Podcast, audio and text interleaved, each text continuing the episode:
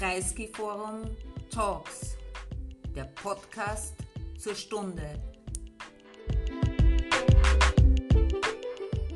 In diesem Sinne freue ich mich sehr, ähm, Alexia Weiß heute hier begrüßen zu können, die äh, ihr neues Buch äh, mit, gemeinsam mit Daniel Landau äh, besprechen wird und mit Ihnen diskutieren wird. Äh, Alexia wird von Daniel vorgestellt. Ich möchte nur kurz zu Daniel sagen, dass er jenseits seiner großen professionellen Erfahrung und seiner verschiedenen ähm, Positionen, die er hatte in äh, Kunst und Schule und äh, vor allen Dingen jetzt als Bildungskoordinator der Bundesregierung für mich in erster Linie ein unglaublicher Mensch ist. Ein Mensch im besten Sinn des Wortes, der auch wieder, und ich lade Sie alle herzlich ein, da mitzutun, am Sonntag ein Lichtermeer organisieren wird, wie wir es schon letzten Winter hatten, Yes We Care. Und äh, ich danke dir sehr, Daniel, dass du immer wieder dran bleibst an diesem Thema und uns nicht auslässt, damit zu machen. Ich danke für die Aufmerksamkeit und gebe das Wort an Daniel Landau weiter. Danke sehr. Liebe Gertrud, danke dir für die ja, viel zu lieben Worte, mit Ausnahme dessen, dass Alexia Weiß gar nicht gut genug beschrieben werden kann. Auch von meiner Seite ein herzliches Hallo hier. Ich äh, freue mich sehr über das Interesse. Wurde auch darum ersucht, den Damen und Herren zu Hause ähm, auch ein Hallo zu sagen, die während des Teiles, das primär du beschreiben wirst, wir werden es nicht beide besprechen, sondern Alexia ist so lieb und wird über ihr Buch sprechen und ich werde versuchen, das ein bisschen in Bahnen zu lenken freue mich sehr, dass Sie da sind, freue mich sehr, dass Sie da sind. Alexia Weiß, seit 2007, glaube ich, freie Redakteurin, schreibt aktuell vor allem bei Wiener Kompetenz, Arbeit und Wirtschaft und verschiedenen anderen Blättern, mir auch sehr vertraut, äh, gerade eben auch bei Bildungsthemen und ich sage jedes Mal Danke und auch bekannt durch ganz großes allgemeines zivilgesellschaftliches, das ist irgendwie schlecht oder wenn ich da meinen Kopf bewege, geht das? Äh, bekannt durch oder mir auch bekannt durch besonders großes anderes zivilgesellschaftliches Engagement, nicht zuletzt jetzt seit auch schon wieder sechs, sieben Jahren oder betreust du eine afghanische Großfamilie im, im Rahmen von äh, Shalom Aleikum, ähm, damit eine der für mich Lichtgestalten der Gesellschaft und danke vielmals. Deswegen bist du nicht hier, sondern zu diesem Buch, das schon den wunderbaren Titel trägt, zerschlagt das Schulsystem ein bisschen verschämt steht dann drunter und baut es neu wieder auf. Also es ist kein finales Zerstören geplant. Das ist die gute Nachricht. Die schlechte ist, dass tatsächlich einiges zu tun scheint. Gertrud hat es schon angesprochen. Liebe Alexia, du schreibst in diesem Buch unter anderem, du bist keine Bildungsexpertin. Das ist jetzt so im allgemeinen Duktus auch recht charmant und gut. Ähm, befasst dich trotzdem damit, schreibst es, das fällt ja auch auf in einer sehr angenehmen Lesbarkeit. Jetzt die Eingangsfrage, wenn du keine Expertin bist, was, was bringt dich dazu, ausgerechnet bei diesem Thema doch viel Kopf, Hirn und gute Gedanken zu investieren, viel Arbeit auch? Danke für die Frage, danke für die nette Einführung und danke für die Einladung. Ähm, ja, ich bin keine Bildungsexpertin, aber ich befasse mich seit mittlerweile fast 30 Jahren mit Bildungsthemen, nämlich eben im Rahmen meiner journalistischen Tätigkeit und ähm, habe außerdem eine Tochter, begleite eben diese Flüchtlingsfamilie, wo es auch viele, viel um Kinder und Schule geht und wo man sieht, ähm, wie diese Kinder von der Schule eigentlich nicht nur alleingelassen, sondern eigentlich auch gehemmt und in ihrer Entwicklung werden. Ähm, was mich dazu gebracht hat, dieses Buch zu schreiben, war ähm, die Erkenntnis als Journalistin, dass ich seit Jahrzehnten immer wieder berichte, auch über Studien, über äh, Expertenmeinungen, über wissenschaftliche Ergebnisse, also Experten, Expertinnen, die uns seit Jahrzehnten sagen, was anders gemacht werden muss im Schulbereich. Ähm, dann kommt wieder eine neue Regierung, man hat wieder ein Koalitionsübereinkommen, man liest sich das durch und sieht, es passiert wieder nichts. Also genau das, es, es, es passiert einfach nichts. Das ist die eine Seite. Die zweite Seite ist, auch als Journalistin habe ich jahrelang sogenannte Schulporträts gemacht. Das heißt, man geht in Schulen und schaut sich an und meistens sind das irgendwie Schwerpunktschulen oder Schulen, die so besondere Projekte haben und das klingt dann immer alles sehr fein. Aber wenn man so ein bisschen hinter die Kulissen schaut, sind das natürlich immer ausgesuchte Schulen. Das heißt, man kann nicht einfach an irgendeine Schule gehen. Man, wird, man muss natürlich in Kontakt mit der Bildungsdirektion im jeweiligen Bundesland sein. Man bekommt dann eben eine Schule zugewiesen. Das Ganze wird dann noch einmal gegengelesen. Also das ist einer von, das ist, äh, das, das hat mit wirklich objektiver Berichterstattung nichts zu tun. Auf der einen Seite. Und auf der anderen Seite, wenn man versucht, mit Schuldirektoren offen zu sprechen, ist das nicht möglich. Kein, also die wenigsten Lehrer, Lehrerinnen und die wenigsten Direktorinnen können wirklich offen uh, on the record ja, über ihre Probleme oder über das erzählen, womit sie konfrontiert sind. Hinter den, also quasi das Mikrofon off ist, natürlich schon. Und ähm, das hat mir gezeigt, dass es da nicht möglich ist, ein sozusagen objektives Sachbuch zu schreiben daher war meine Herangehensweise, die Dinge, die es gibt, die positiven Ansätze, die es gibt, noch einmal auch von mir aus weiterzuentwickeln, eben im Rahmen ähm, des Begleitens dieser Flüchtlingsfamilie. Das mache ich seit 2015. Da sind Kinder in verschiedensten Altersgruppen dabei, Kinder, die hier quasi erst eingestiegen sind ins Schulsystem, also quasi hier eingeschult wurden und Kinder, die quer eingestiegen sind und wo man wirklich sehr schön sieht, wo da die Bruchstellen sind. Und da habe ich einfach erlebt, dass das schon alleine ein Türöffner ist, dass ich da bin und im Hintergrund bin und in die Schule gehen kann und mit den Lehrern sprechen. Das ist schon, das, das bewirkt schon wieder so viel Positives, was eigentlich gar nicht der Fall sein dürfte. Und so kam mir eben, da werden wir eh noch sprechen, diese Idee mit den Coaches. Also jemand, der Kinder durch das an der Hand nimmt und durch dieses Schulsystem begleitet. Und zwar egal, mit welchem Hintergrund. Es gibt auch Kinder, wie man so also mit, Österreich, mit deutscher Familiensprache, wo die Eltern keine Zeit haben oder auch nicht so bildungsnah sind. Also ich glaube, das täte einfach allen Kindern gut elegant zur nächsten Frage übergeleitet. Mhm. Da war jetzt schon einiges drin, was man wunderbar aufgreifen würde und wahrscheinlich über jedes einzelne Thema, bin überzeugt, manche im Raum könnten zustimmen, einen eigenen Abend gestalten könnte. Was auffällt, und das ist erwähnt, das Buch ist eben nicht ein, ein defizitärer Zugang, so wie das Bildungssystem an sich auf Kinder eher zugeht unter dem Blick, was kannst du noch nicht, sondern ist ein, auch kein diagnostisches Buch, sondern es ist für mich so ein bisschen eine ein, manche würden schreiben, ein Märchenbuch. Ähm, und ich meine das im wunderschönsten Sinn, eine herrliche Utopie, eine Aneinanderreihung von guten Ideen und sozusagen ein Ausmalen einer Welt, wie, könnte es denn, wie könnten verschiedene Bereiche vom ganzen Bildungsbereich, sowohl altersthematisch als auch inhaltlich aufgebaut in beiden Dimensionen. Was könnte denn ein schöneres Bildungsmorgen sein? Das ist schon einmal eine, ein erfrischend anderer Zugang, du hast es erwähnt, auf das wollte ich gern zu sprechen kommen. Ein Thema, das sofort ins Auge fällt, ist eine, ich glaube, ein wenig vielleicht noch aus Amerika oder mir aus Amerika bekannte Erfindung ist es so gesehen nicht, weil man könnte sich ja manches von gelingenden Systemen abschauen. Du hast es erwähnt, diese Coaches. Kannst du uns ein bisschen beschreiben, was ist die, der Coach, das ist eigentlich nur männlich blöd, ähm, was machen die Frauen und Männer, die hier als Coaches agieren, was ich gerne noch rein verpacken würde, weil ich weiß, dass es dein und auch mein Anliegen ist. Was äh, heißt das für die Frage von Chancengerechtigkeit, wenn hier der Coach bestimmte Funktionen, die du uns, glaube ich, gut erklären kannst, einnimmt und warum warum keine Coaches oder besser gesagt, warum bitte Coaches? Mhm. Also ein bisschen angelehnt habe ich mich da an das School Counseling in den USA, das es gibt, gibt es auch in anderen Ländern, habe das aber massiv ausgebaut und eben mit dem verknüpft, was ich dann auch gemerkt habe, eben in der Auseinandersetzung mit den Flüchtlingskindern, äh, wo man dann reflektiert, was man eigentlich so selbstverständlich mit seinem eigenen Kind tut. Ähm, und äh, dass es ganz viele Kinder gibt, die aber zu Hause niemanden haben, der, der das macht. Das reicht von Leseaufgaben bis hin, äh, dass man Bücher in der Volksschule sucht, die das Kind auch wirklich interessieren. Also man kann ja das auch sehr steuern und sehr, sehr fördern, ja, indem man einfach thematisch schaut, was interessiert das Kind und, und, und ich besorge da Lesestoff. Ja. So, so, solche Kleinigkeiten, das ist jetzt nicht die große Nachhilfe, aber ähm, das bringt halt Kinder äh, enorm weiter. Ähm, die Coaches ähm, sind äh, eben Personen, die wirklich das Kind vom Schuleintritt bis zum Schulaustritt durchgehend begleiten.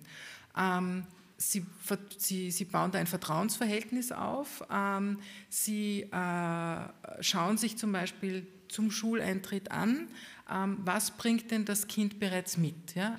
Ähm, einerseits zum Beispiel an Sprachen, ähm, was ist vielleicht eine andere Familiensprache als Deutsch, also welche Sprachen gibt es, welche Interessen gibt es, aber auch welche äh, Kompetenzen hat das Kind schon. Kann es zum Beispiel, ist es flüssig im Deutsch sprechen, hat schon einen großen Wortschatz, nicht kann es vielleicht schon lesen, viele Kinder können schon, schon lesen zu, zu Schuleintritt. Wie schaut es in Mathematik aus? Und macht dann eine Einstufung. Das heißt, es schaut in diesen Kernfächern, ähm, mit welchen anderen Kindern passt zusammen, um eine Lerngruppe zu bilden.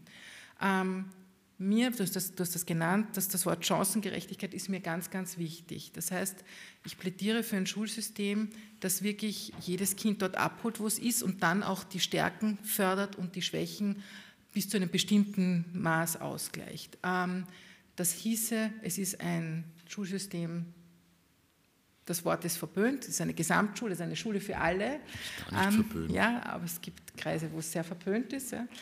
Ähm, das heißt, es gehen alle Kinder in eine gemeinsame Klasse mit 20 Schülern und Schülerinnen, werden aber dann in, den, in so Kernfächern eben in Gruppen zusammengefasst. Das heißt, man hat eine innere massive Differenzierung, wo jedes Kind dort auf seinem Level unterrichtet wird. Und der Coach, dem Coach äh, kommt da die Funktion zu, dass er diese Gruppeneinteilung macht und dass er auch so diesen individualisierten Stundenplan zusammenstellt und dass er dann im Laufe der Jahre einfach eben in diesen kontinuierlichen Gesprächen mit dem Kind herausfindet, wo sind die Stärken, wo sind die Interessen. Ja? Dass man von so Kleinigkeiten wie vielleicht, wenn ein Mädchen lieber tanzt, als jetzt Leichtathletik zu machen, dass halt ihre Bewegungseinheit der Tanz ist. Oder für einen Buben ist jetzt, ist jetzt ganz, äh, ja, ist jetzt auch so Stereotyp, aber vielleicht der Bub spielt lieber Fußball ja, oder Basketball oder sonst was. Also dass man da auch wirklich schaut, dass die Kinder das, was sie machen, wirklich mit Freude machen. Und im späteren Verlauf dann, dass man wirklich auch Schwerpunkte setzen kann. Und das, und das ist mir eben ganz wichtig, dass die Kinder, die eine andere Familiensprache als Deutsch mitbekommen, in dieser von Beginn an, also mit Schuleintritt, auch alphabetisiert werden, weil das ist ein Schatz, den man wirklich äh, heben kann, ein Schatz später für den Arbeitsmarkt einerseits und andererseits gibt es dem Kind ja Selbstvertrauen. Ja? Das ist ja auch etwas, äh, wo man ähm, Selbstwert aufbaut. Ja? Also das ist etwas, was, was mich freuen würde, wenn sich das durch dieses ganze System ähm, durchzieht. Und auf der anderen Seite ist der Coach aber auch die Stelle ähm, oder die Person, die erkennt, wenn ein Kind noch andere Dinge braucht. Also, wenn es eine schwierige Familiensituation gibt, dass es vielleicht Sozialarbeit braucht, dass es vielleicht Psychotherapie braucht, eine psychologische Austestung, Ergotherapie. Vielleicht hat das Kind äh, eine schlechte Aussprache, man muss in Richtung Logopädie denken oder HNO-Abklärung. Also auch, dass, die, dass der Coach diese Stelle ist, der wirklich das Kind als Gesamtes im Blick hat und dieses Kind in seinem ganzen Wohlergehen fördert um zu ergänzen und diese ganzen Angebote, also die Logopädie oder die Behandlung, das Theaterspiel vielleicht auch oder andere Möglichkeiten finden auch in der Zukunft von Alexa Weißes äh, Bildungssystem in der Schule statt. Und das ist eine spannende Idee. Ich bleibe trotzdem nochmal bei den Coaches, auch als Lehrer gefragt. Zwei Assoziationen, die ich schon beim Lesen hatte. A, sind das dann die Wunderwutzis, die man jetzt schon von den Lehrerinnen abverlangt? Und B, noch schlimmer, sollen das, oder schlimmer, aber wie stellt man sich das, wie kann ich mir das organisatorisch vorstellen? Machen das Lehrerinnen noch zusätzlich, betreuen die 20, 5, 3 Kinder jede? Oder ist das vielleicht eine zusätzliche Berufsgruppe, die entstehen kann in der Schule, vielleicht mit entsprechender psychologischer Ausbildung oder wie auch immer, was hätten die für eine Ausbildung? Das wäre, würde da dazu passen. Also wie kann man das noch ein bisschen Tachles gesprochen sich klarer mhm. vorstellen? Also du hast schon angesprochen, die Lehrer, die Wunderwutzi sein müssen. Das finde ich eben genau, was derzeit nicht gut läuft. Die Lehrer sollen das tun können, wozu sie ausgebildet wurden, nämlich unterrichten. Ja, das ist ihre Kernaufgabe und das sollen sie tun. Ähm, und sollen entlastet werden durch eben viele andere Berufsgruppen an der Schule. Sie sollen sich wirklich auf das Unterrichten konzentrieren können. Ähm, die Coaches sind insofern keine Wunderwutzis, als sie eine andere Ausbildung mitbringen. Ich glaube, dass es gut wäre, dass das klinische Psychologen sind, die einfach wirklich mit einer ähm, äh, Bildungsberatung, Ausbildung, das gibt es ja auch, das heißt, sie, dass sie sich in diesen beiden Bereichen äh, gut auskennen und auch den Blick dafür haben, eben was ein Kind, was ein Kind braucht, die auch Beziehung aufbauen können. Ähm, also das, das wäre der Zugang. Das heißt, es ist eine zusätzliche Berufsgruppe, äh, die äh, dann 30 Kinder quer durch alle Altersgruppen betreuen sollen. Klingt viel. Ähm, ich habe mir das auch, auch so ein bisschen durchgerechnet. Also wenn, wenn jeder Coach, jedes Kind, das, das von ihm betreut wird, alle zwei Wochen zu einem halbstündigen Gespräch trifft, dann ist das also im, vom Stundenausmaß gut machbar. Natürlich kommen dann diese ganzen Koordinationsaufgaben dazu, aber da muss man schon auch realistisch sagen, es ist ja nicht jedes Kind ein Problemkind. Das heißt, beim Gros der Kinder, vor allem wenn sie schon von Schulbeginn an so gut betreut werden, werden ja nicht diese Riesenkrisen auftreten. Das heißt, wenn jeder Coach von diesen 30 Kindern, wenn dann sagen wir, drei sehr intensive Problemfälle sind und weitere zwei, drei Kinder noch ein bisschen mehr brauchen, müsste sich das auch gut, gut machen lassen. Ja. Okay.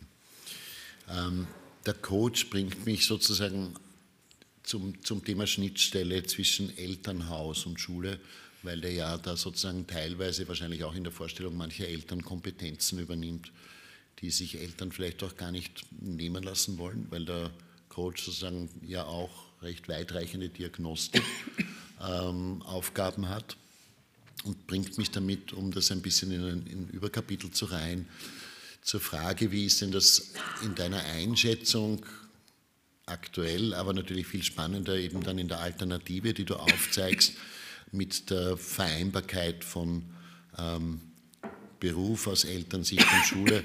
Und ich hätte gern das Thema noch ein bisschen drangehängt in der Diskussion, nicht tiefgreifend, warum, glaube ich, wir denn beide einer Meinung sind, dass das auch mit vererbter Bindung unmittelbar zu tun hat. Also wie ist diese Gewichtung zu sehen zwischen Schule und Elternhaus im Kontext Bildungsverantwortlichkeit?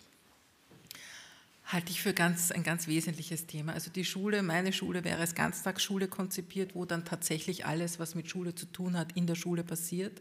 Das heißt, die Eltern wären da wirklich draußen in ihrer Bringschuld sozusagen. Das heißt, ein Kind, das wird in der Schule so begleitet, dass es dort alles bekommt und auch die Zeit bekommt, um, um zu lernen, zu üben und die Dinge zu erlernen, die es können soll.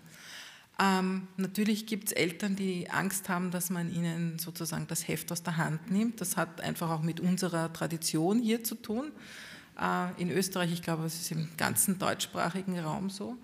Ähm, ich glaube aber, dass das, wenn man wirklich sich das zahlenmäßig anschaut, wahrscheinlich eine, eine die, die eine kleine Minderheit ist. Ja. Ähm, die große Mehrheit der Kinder hat das heute schon nicht, weswegen es eben keine Chancengleichheit gibt. Ähm, wenn Eltern meinen, dass sie weiter ihre Kinder noch zusätzlich fördern wollen, dann sollen sie das bitte tun. Das ist ja nichts, nichts Schlechtes. Aber es soll einfach jedes Kind die Chance bekommen, wirklich eine gute Bildungslaufbahn zu haben und auch motiviert äh, zu lernen und auch Anerkennung in diesem, in diesem Schulsystem ähm, äh, zu erfahren. Ähm, jetzt habe ich ein bisschen den Faden verloren. Das, war noch ein, das, das waren deine Fragen, oder? Ja. Genau, ja. im Prinzip die ja, Schnittstelle ja, Elternhaus. Die Schnittstelle Elternhaus. Ähm. Ähm, natürlich soll es Kommunikation äh, mit den Eltern geben. Ähm, es soll aber nicht die Bildungslaufbahn eines Kindes davon abhängen, ob die Eltern kommunizieren mit der Schule oder nicht. Das heißt, wenn es gewünscht ist, ja, aber es ist kein, es ist kein Muss und es darf auch nicht ähm, der Fleiß oder die, die Einschätzung, die Einstufung eines Kindes davon abhängen, ob Lehrer, Lehrerinnen die Eltern als engagiert erleben oder nicht. Also das, das finde ich ganz wichtig. Derzeit ist es tatsächlich so, dass ich das auch immer wieder von, von, von Lehrern und Lehrerinnen gehört habe, naja, aber da kümmert sich ja niemand. Ähm, das ist aber nicht die Schuld des Kindes. Und oft ist es nicht einmal die Schuld der Eltern, weil in dem System, so wie es heute erlebt wird von, von Menschen, die nicht perfekt Deutsch sprechen, die nicht hier groß geworden sind, die haben eine Scheu, in die Schule zu kommen. Das ist eine Autorität und sie haben Angst, eigentlich dem Kind im Weg zu stehen und irgendetwas falsch zu machen. Das heißt, das ist überhaupt äh, kein, Nicht-Engagement, sondern oft eigentlich will, wollen die Eltern sozusagen den Kindern gar nicht im Weg stehen. Ja, also da gibt es eigentlich ganz viele falsch laufende äh, Kommunikation oder Missverständnisse und das, das sollte es wirklich nicht sein. Das heißt natürlich, der Coach, ähm, wenn er sieht, dass, es da, dass das Kind massive Probleme mitbringt, weil im Elternhaus Dinge falsch laufen, weil, ich weiß es nicht, ein Scheidungskrieg tobt oder es sogar ähm, Gewalt in der Familie gibt. Ich meine, all diese Dinge kommen vor und haben ja eine starke Rückwirkung auf das Kind und auf das Wohlergehen des Kindes. Dann muss er natürlich Sozialarbeit einschalten und mit den Eltern auch in Kontakt treten, aber eben über die passende Berufsgruppe, ja, dass das wirklich alles auf einer professionellen Ebene sich abspielt. Weil ich glaube, was derzeit der Fall ist, dass viele Lehrer und Lehrerinnen sich gezwungen sehen, Dinge zu übernehmen, weil es niemand tut sonst. Und das sind engagierte Lehrer und das ist sehr löblich, aber sie sind eben auch nicht, sie sind keine ausgebildeten Sozialarbeiterinnen und keine ausgebildeten Psychologinnen. Und ich glaube, wenn immer die Leute, die dafür professionell ausgebildet werden, das handeln, dann wird es insgesamt auch zu einer Verbesserung beitragen. Das heißt an dieser Stelle Schule die völlige Verantwortung oder die Mehrverantwortung, 100 Prozent wird die Schule nie übernehmen können, aber mehr Verantwortung für den Bildungserfolg jedes einzelnen Kindes nimmt und möglichst viel dazu beiträgt, heißt auch, dass ähm, das Kind bewertet wird und nicht die Möglichkeiten zu Hause, also nicht die Eltern, die die schönste Blättersammlung bringen, bekommen die besten Note und sagen dann, juhu, wir haben auf die Blättersammlung eine, aber gut, die Blättersammlung, das ist ein Running Gag von den, weiß nicht, wer im Raum keine Blättersammlung abgeben musste. Ich glaube, es lässt sich wahrscheinlich an, an relativ kleinen Händen abzählen, aber wir haben auch gesammelt und getrocknet, dass meine genau, Tochter glaub, das, in der Volksschule das, war. Und es ist auch okay, ich möchte, jetzt gar nicht nur, möchte mich gar nicht nur lustig drüber machen. Es erzeugt tatsächlich auch so etwas wie eine, wie eine Bindung auch der Eltern, die dann auch wieder über Blätter lernen. Also ich kann mich erinnern, meine, meine Eltern haben gesagt, ja, lustig, ich habe keine Ahnung mehr davon gehabt, jetzt weiß ich auch wieder, wie die buchen im Türkensandspark oder was, keine Ahnung. Also es, es, bringt ja auch manche Eltern, Mütter, Väter, Alleinerzieherinnen auch dazu, sich mit, mit den Kindern gemeinsam auf die Suche nach Blättern zu machen. Also wenn ich sehr real optimistisch versuche, was positiv dem abzugewinnen, dann wäre ja das Element okay. Aber zurück zum Ernst, es wird nicht das Elternhaus und das, was mitgeben kann, an die Kinder bewertet, sondern einfach geschaut, was kann ich mit dem Kind, unabhängig davon, was die Eltern können tun. Bevor wir auf zwei Themen noch kommen, die mir besonders äh, wichtig sind, nämlich Inklusion, Bildungsbegriff, möchte ich, ich möchte trotzdem noch einen bisschen fast provokanten Teil vorlesen, der mir aufgefallen ist und wo ich mir immer gedacht habe, ich habe keine Ahnung, wie es Eltern geht, wenn sie das lesen Kindern geht, wenn sie das lesen. Ich weiß noch nicht einmal, wie es mir geht, wenn ich das lese. Seite 66, wenn Sie dann draußen das Buch gekauft haben. Es gibt noch 22 Exemplare. Ähm, ich darf zitieren, sowohl im Innen- wie auch im Außenbereich gibt es Spielplätze bzw. Toberäume, aber auch eine Kreativwerkstatt, die außerhalb des Kunstunterrichts nach Lust und Laune aufgesucht werden kann. Super. Entschuldigung, mein Kommentar. unbrotmäßig, aber typisch Lehrer. Sozialräume, Speiseräume, alles auch mit Radio bespielt, das auch als Freifach belegt werden kann. So, jetzt aber. Schülerinnen locken sich mit App oder Chipkarte in ihren Kursen ein. Jede und jeder, schulweit, elternweit, weiß, wo sie gerade zu jedem Moment sind. Fällt elektronisch eine Lücke auf, wird sofort Schulsekretariat informiert automatisch, nehme ich an. Eine Schulsozialarbeiterin macht sich auf die Suche nach dem Kind. So, also ich, ich habe mir wirklich die Frage gestellt, Segen oder Fluch. Also mein spontaner Zugang war, boah, super, auch als Lehrer, endlich fällt das weg, dass man wirklich Nachmittagsbetreuung, vielleicht wenn es einige im Raum kennen, wirklich nicht genau weiß, der hat sich X abgemeldet und ist bei Y angekommen oder auch nicht. Wie, wie siehst du das selbst? Wir haben das Problem, es gibt eine Aufsichtspflicht. Ich meine, es kann einfach nicht sein, dass ein Kind äh, irgendwie abhanden kommt, äh, sich verletzt oder irgendwo also, äh, verletzt liegt oder irgendetwas passiert. Es ist, Schule ist nun mal mit, bis, vor allem bis zu einem bestimmten Alter mit Aufsichtspflicht verbunden. Das heißt, wie löst man das Problem, wenn die Kinder wirklich einen sehr individualisierten Unterricht haben, einen individualisierten Stundenplan haben? Ähm, muss man irgendeine Lösung finden, äh, wie sichergestellt sein kann, dass wirklich jedes Kind immer dort ist, wo es zu sein hat? Ähm, ja, Segen oder Fluch, natürlich, die, die, die nur, ähm, ich habe mir eben gedacht, man kann es entweder mit Chipkarte machen oder mit, mit, nur die Kinder haben heute das, was sie wirklich immer mit haben. Sie vergessen alles, aber niemals vergessen sie das Handy. Es ist wirklich, Nicht nur die Kinder. Ja, das äh, ist wahrscheinlich das die einfachste Möglichkeit. Natürlich kann man jetzt sagen, Überwachung, ja, nur ähm, das hat so zu sein mit, mit, mit Schülern. Es gibt diese Aufsichtspflicht. Auch die Aufsichtspflicht ist eine Überwachung. Äh, natürlich kann man jetzt sagen, wird das dann nur schulintern gemeldet in einem System oder wissen es auch die Eltern? Ähm, da gibt es jetzt ja schon diese, äh, jeder von, von Ihnen kennt wahrscheinlich diese Web- und diese Plattform, wo ich jetzt schon sehe, äh, wie der Stundenplan meines Kindes ausschaut und welche Stunden ausfallen und, und, und, und welche stattfinden. Ähm, also diese Systeme äh, gibt es ja schon. Ähm, es gibt diese Elternüberwachungs-Apps, dass die Eltern auch wissen, wo das Kind am Schulweg ist. Ich lehne das für mein Kind ab. Ich weiß aber, dass in meinem Bekanntenkreis viele diese, diese Apps haben. Es hat immer alles ein Für und ein Wider. Ja? Sicherheit, äh, Freiheit, das ist, sind, sind Dinge, die ein, sind so Gegensatzpaare, die, die, wo man immer eine Balance finden muss.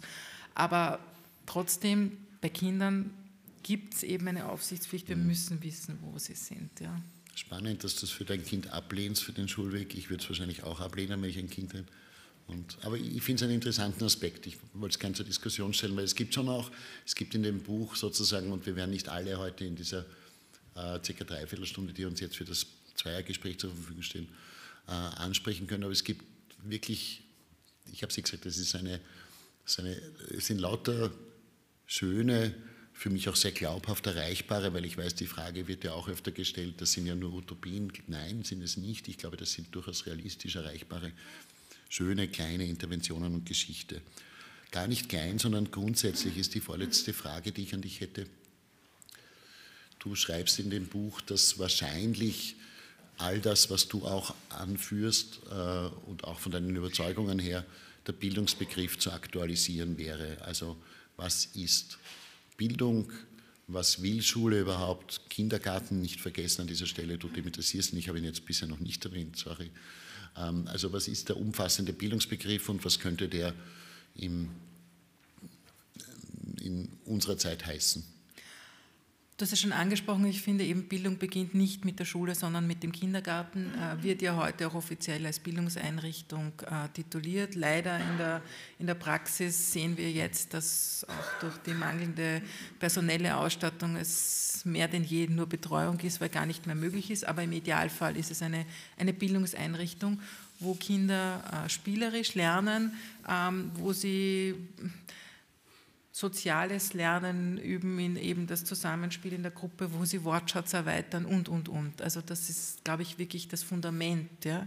Äh, wenn der Kindergarten wirklich gut funktioniert, dann hätten wir schon viele Probleme nicht mit dem Schuleinstieg, dann würde diese, dieser Schuleinstieg viel, viel besser gelingen.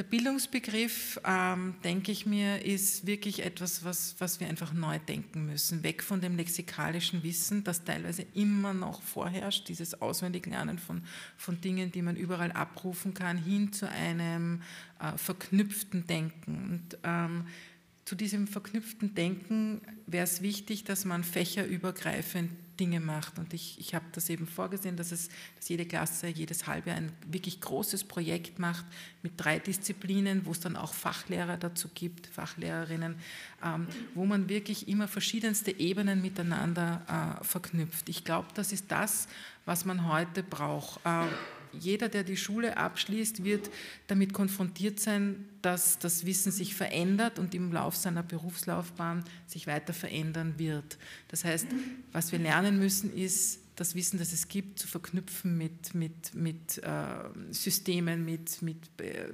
also je nach Beruf natürlich unterschiedlich. Ja, aber es geht darum, eben eigentlich immer zu lernen, sich an neue Situationen anzupassen und das zu, zu dieser Zeit verfüg, zur Verfügung stehende Wissen äh, mit hineinzunehmen. Und das sollte auch in der, in der Schule im, im Vordergrund stehen.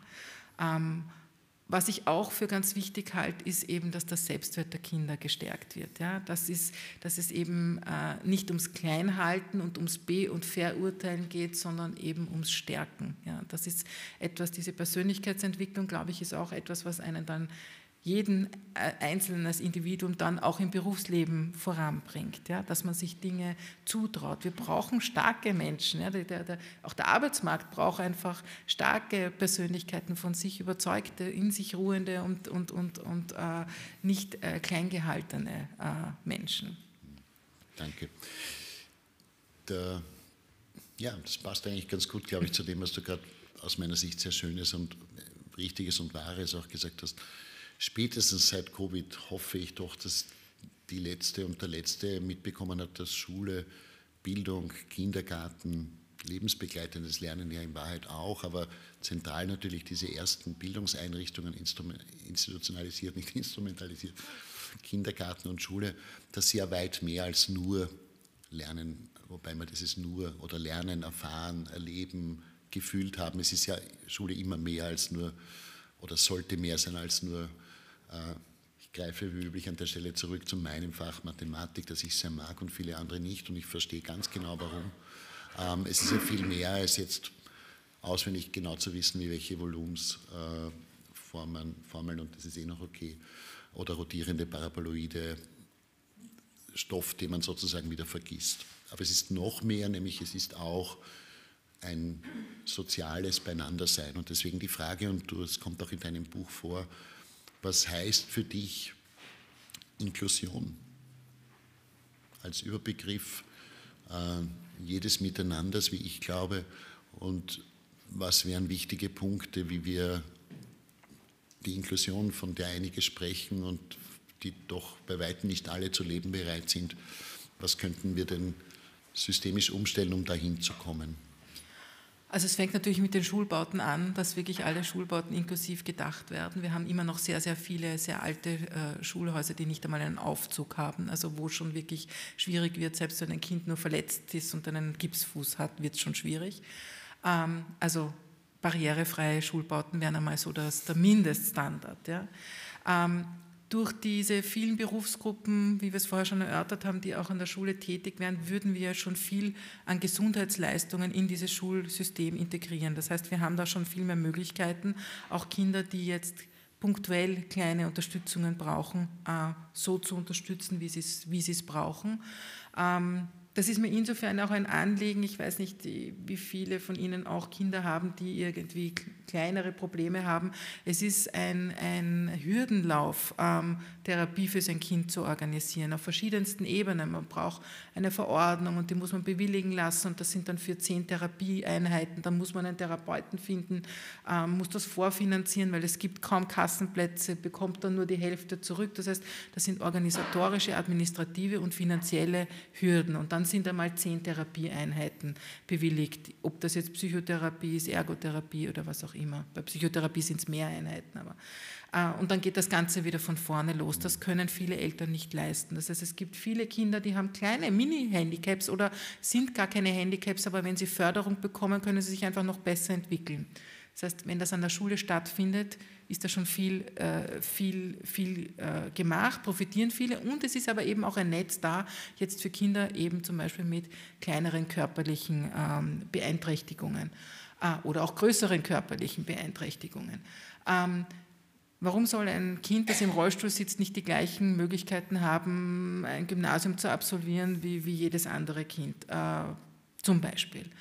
Ähm, wichtig ist mir auch der große Bereich der psychischen Erkrankungen. Wir haben da jetzt wirklich das Problem, dass viele Kinder im Teenageralter vor allem psychische Erkrankungen entwickeln, wo wir viel zu wenig Psychiatrieplätze haben, also äh, stationär ist, ist ja ein Aufschrei ständig da, viel zu wenig Therapieplätze haben, ähm, wo ich mir denke, dass eben dieses System der Coaches einfach schon viel früher erkennt, wenn es einem Kind nicht gut geht. Das heißt, wo man schon viel früher mit Therapie anfangen kann, sodass vielleicht die großen Krisen gar nicht entstehen und die Kinder dann nicht Dropouts sind. Weil viele der Jugendlichen heute sind Dropouts und es wird dann ganz schwierig, in, in, wieder in die Schule die zurückzukommen. Also die Lehrer fühlen sich dann natürlich überfordert, ist, ist für sie auch überfordernd, wenn da überhaupt keine flankierende Hilfe da ist. Also das fände ich sehr, sehr wichtig, wenn das eben auch möglich ist, dass eben Kinder in psychischen Krisen trotzdem durch dieses Schulsystem gut durchkommen. Ähm, eine Gruppe wo ich mir schwer tue zu sehen, dass, dass man sie wirklich gut integrieren kann, sind die, sind die sehr kleine Gruppe der mehrfach behinderten äh, äh Kinder, ähm, wo es wirklich darum geht, dass, dass, dass das Kinder sind, die, die sich die die dem Unterricht nicht folgen können, dem herkömmlichen Unterricht, die vielleicht ernährt, also Sondenernährung haben, gefüttert werden müssen, gewickelt werden müssen, nicht selbst sitzen können. Ähm, da habe ich auch das Feedback von betroffenen Eltern, dass die sich eigentlich wünschen, dass da diese sonderpädagogischen Sonder, Sonderzentren oder ich weiß jetzt nicht, wie der jetzt der, der, der Fachbegriff ist, dass die erhalten bleiben. Ähm, ich weiß, du bist ein bisschen anderer Meinung, meinst, aber ich, ich glaube, dass die Kinder wahrscheinlich wirklich man muss ja immer schauen, was ist äh, für dieses Kind am besten und dass diese Kinder wahrscheinlich doch am meisten davon profitieren, wenn sie in einer Umgebung sind, wo sie sowohl engmaschig medizinisch betreut werden, als auch von Pädagogen, Pädagoginnen, die für sie die kleinen Erfolge sozusagen möglich machen können. Aber das große Gros der Kinder mit kleineren oder größeren Beeinträchtigungen sollte wirklich im Regelschulsystem äh, betreut werden können und auch die für sie besten Chancen erhalten. Wir sehen es gar nicht unterschiedlich. Es gibt jetzt auch eine Gruppe von äh, Kindern, die sind schlicht nicht beschulbar aus medizinischen Gründen. Das würde sich wahrscheinlich auch bei einer hundertprozentigen Inklusion, bin schon ganz bei dir, die wird es eben so in der Form nicht geben können, äh, nicht ändern, dass du Kinder hast, die aus medizinischen und, und nochmal das Interesse jedes einzelnen Kindes muss im Zentrum stehen und nicht nur, weil es so nett ist, wenn man auch jetzt beeinträchtigte Kinder in der Klasse hat. Das ist nett und ich glaube, es tut vor allem in der Gesellschaft gut, aber es darf nicht die Entscheidungsgrundlage sein, sondern auch hier ausschließlich die Interessen möglichst, möglichst jeden Kindes. Ich verstand das im Buch eben so und das teile ich zu 100 Prozent. Inklusion eben verstanden als Recht und nicht als Gnade, mhm. um jetzt quasi Parallelen zu Licht ins Dunkel zu ziehen. Ähm, und als Anspruch der Kinder. Das erlaubt mir auch die Anmerkung, die Gertrud war schon so lieb und hat es angemerkt, das ist auch der zentrale Grund, warum wir jetzt am Sonntag SWK das an die Spitze gestellt haben, Inklusion als Recht und wir alle oder hoffentlich recht viele, die dafür das Licht zum Strahlen bringen wollen. Liebe Alexa, letzte Frage. Ähm, Frau Bildungsministerin Weiß, wenn du ein Jahr hättest, das berühmte Jahr, bevor man sagt, was war jetzt, oder von mir aus die 100 Tage, oder es werden immer weniger, bevor die armen Ministerinnen dann gefragt werden, was haben sie denn jetzt, was war, was war ihre Leistung. Ähm, drei oder fünf, du kannst es selber auswählen, ich kenne nicht, dass du wahrscheinlich auch zehn sagen könntest, aber top gereihte, also sozusagen die wichtigsten Interventionen, die dir jetzt auch entlang deines Buches ähm, einfallen würden oder die in deiner Reihung sozusagen, die du ausrollen würdest? Also Angenommen, ich, der Bildungsminister könnte wirklich, ja. was sie oder er will. Also ich, ich mache es ich mach's leicht mit, mit rein. Ja. Es, es ist die Schule für alle mit einer massiven inneren Differenzierung. Es ist die Ganztagsschule und es sind die Coaches. Also wirklich dieses jedes Kind an der Hand nehmen und durch dieses Schulsystem durchführen und zu seinem persönlich besten Erfolg führen. Liebe Alexia, danke vielmals an dieser Stelle. Ich wurde aufgefordert, dass ich mich an dieser Stelle von den Zuhörerinnen und Zuhörern, nein, nicht bei Dreisat, nein, dass wir uns jetzt verabschieden sollen. Und danke auch für die, fürs Dabeisein, fürs Zuhören, fürs Anschauen.